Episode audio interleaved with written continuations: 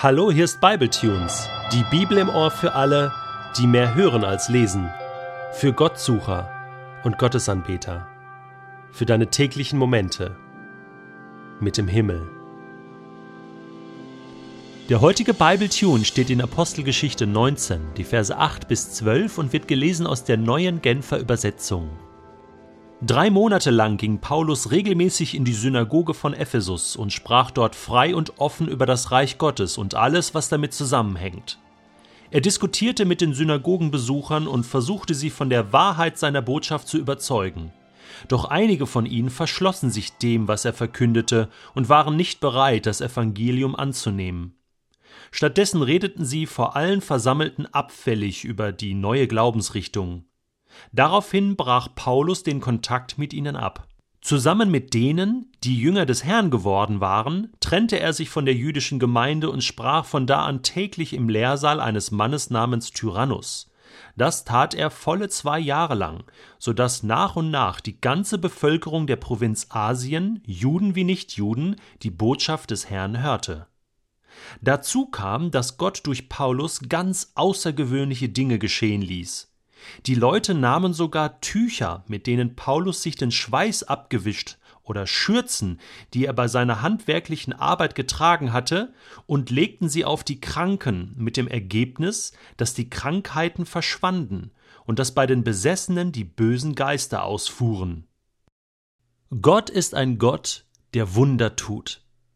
Und wenn es ein Merkmal gibt, was die Bibel von allen anderen Büchern in dieser Welt unterscheidet, dann ist es, dass sie von Wundern berichtet, die Menschen erlebt haben, die Machttaten Gottes im Alten wie im Neuen Testament, und zwar durchgängig.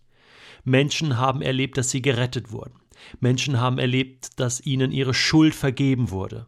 Menschen wurden geheilt von Krankheiten. Menschen wurden geheilt in ihren Beziehungen, haben Versöhnung erlebt. Menschen wurden befreit von bösen Geistern. Menschen wurden auferweckt von den Toten.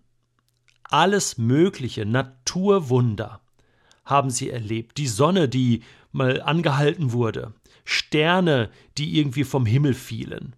Die Propheten im Alten Testament haben unglaubliche Dinge erlebt. Ich habe hier eine Story von Elisa.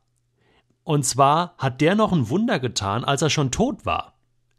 Und zwar kannst du das nachlesen im 2. Könige Kapitel 13. Da heißt es, Elisa starb und wurde begraben. Als es Frühling wurde, fielen immer wieder Räuberbanden aus Moab in Israel ein. Eines Tages wollte man in dem Dorf, wo Elisa begraben lag, einen Mann beerdigen. Plötzlich tauchte eine dieser Banden auf. Weil sie schnell fliehen wollten, warfen die Trauernden den Toten in Elisas Grab. Und jetzt kommt's. Kaum aber kam der Tote mit den Gebeinen des Propheten in Berührung, wurde er wieder lebendig und stand auf. Ist das nicht der Hammer? Wahnsinn. Also, das zeigt mir, Gott macht unglaubliche Dinge in dieser Welt. Und nicht alles, was wir für normal halten oder für möglich halten, ist tatsächlich normal und möglich in Gottes Augen. Ohne diese Geschichte jetzt näher zu kommentieren, möchte ich eine Brücke schlagen zu dem Text, den wir heute gelesen haben. Ich meine, das ist ja Wahnsinn. Da gibt es Menschen, die haben einfach so die Schweißtücher, das waren wahrscheinlich so eine Art Taschentücher, ja, ähm, die Paulus benutzt hat, um sich den Schweiß abzuwischen, ja, und äh, irgendwelche Arbeitskleidung, irgendwelche Schürzen genommen, ja, und haben dann diese Tücher auf die Kranken gelegt und dann wurden die gesund. Dann wurden die geheilt. Dann wurden sie von bösen Geistern befreit. Ein Wunder ist dort geschehen. Übrigens ähm, bereite ich mich immer vor, wenn ich Bibletunes produziere und lese verschiedene Bücher zu den Kapiteln, die ich dann bearbeite, zu den verschiedenen Texten und ich benutze auch Kommentare, Bibelkommentare und in einem Kommentar ich möchte den Namen jetzt nicht nennen, weil darum geht es mir nicht. Aber da stand tatsächlich so, ja, also hier vom Griechischen muss man hier also aufpassen. Äh, das ist also hier äh, gar nicht so gemeint. Also äh, eigentlich ist gemeint, sie versuchten das, ja, mit diesen Tüchern von Paulus zu heilen, aber es hat dann doch nicht geklappt. Und das zeigt ihren Aberglauben auf, dass sie eigentlich äh, da okkulte Praktiken äh, ähm, äh, ja, verfallen waren und so weiter. Und ich habe so gedacht, das kann doch nicht sein. Habe ich, hab ich das jetzt falsch gelesen? Ich habe dann sämtliche deutsche Bibelübersetzungen gelesen und jede Übersetzung äh, hat den Text so drin, dass klar ausgesagt wird, dass diese Wunder geschehen waren. Also das Ergebnis war, dass Heilungen passiert sind. Und das muss man klar, das muss man versuchen zu erklären, zu interpretieren, aber das kann man nicht abstreiten. Ja, da ist man dann von dem, was dann Menschen schreiben über Bibeltexte, dann doch manchmal sehr erstaunt. Ich möchte diesen mutigen Weg gehen heute und sagen, das ist passiert. Das ist passiert. Und zwar nicht missbräuchlich, sondern der Missbrauch dieser ganzen Geschichte, der kommt ja dann später im nächsten Text. Ab Vers 13 heißt es, dass es da auch einige gab, die versuchten, die Kraft von Jesus zu missbrauchen. Und das, das ging dann schief. Aber hier hat es ja noch funktioniert mit diesen Tüchern. Ich meine, diese Story, das ist ja der Wahnsinn. Aber ist das, ist das tatsächlich möglich? Wir haben ja eine weitere Parallele in Apostelgeschichte, wo Menschen geheilt wurden, die mit dem Schatten von Petrus in Berührung kamen. Ja, ähm, ja der, der Mann im Alten Testament wurde lebendig, weil er mit den Gebeinen von Elisa in Berührung kam.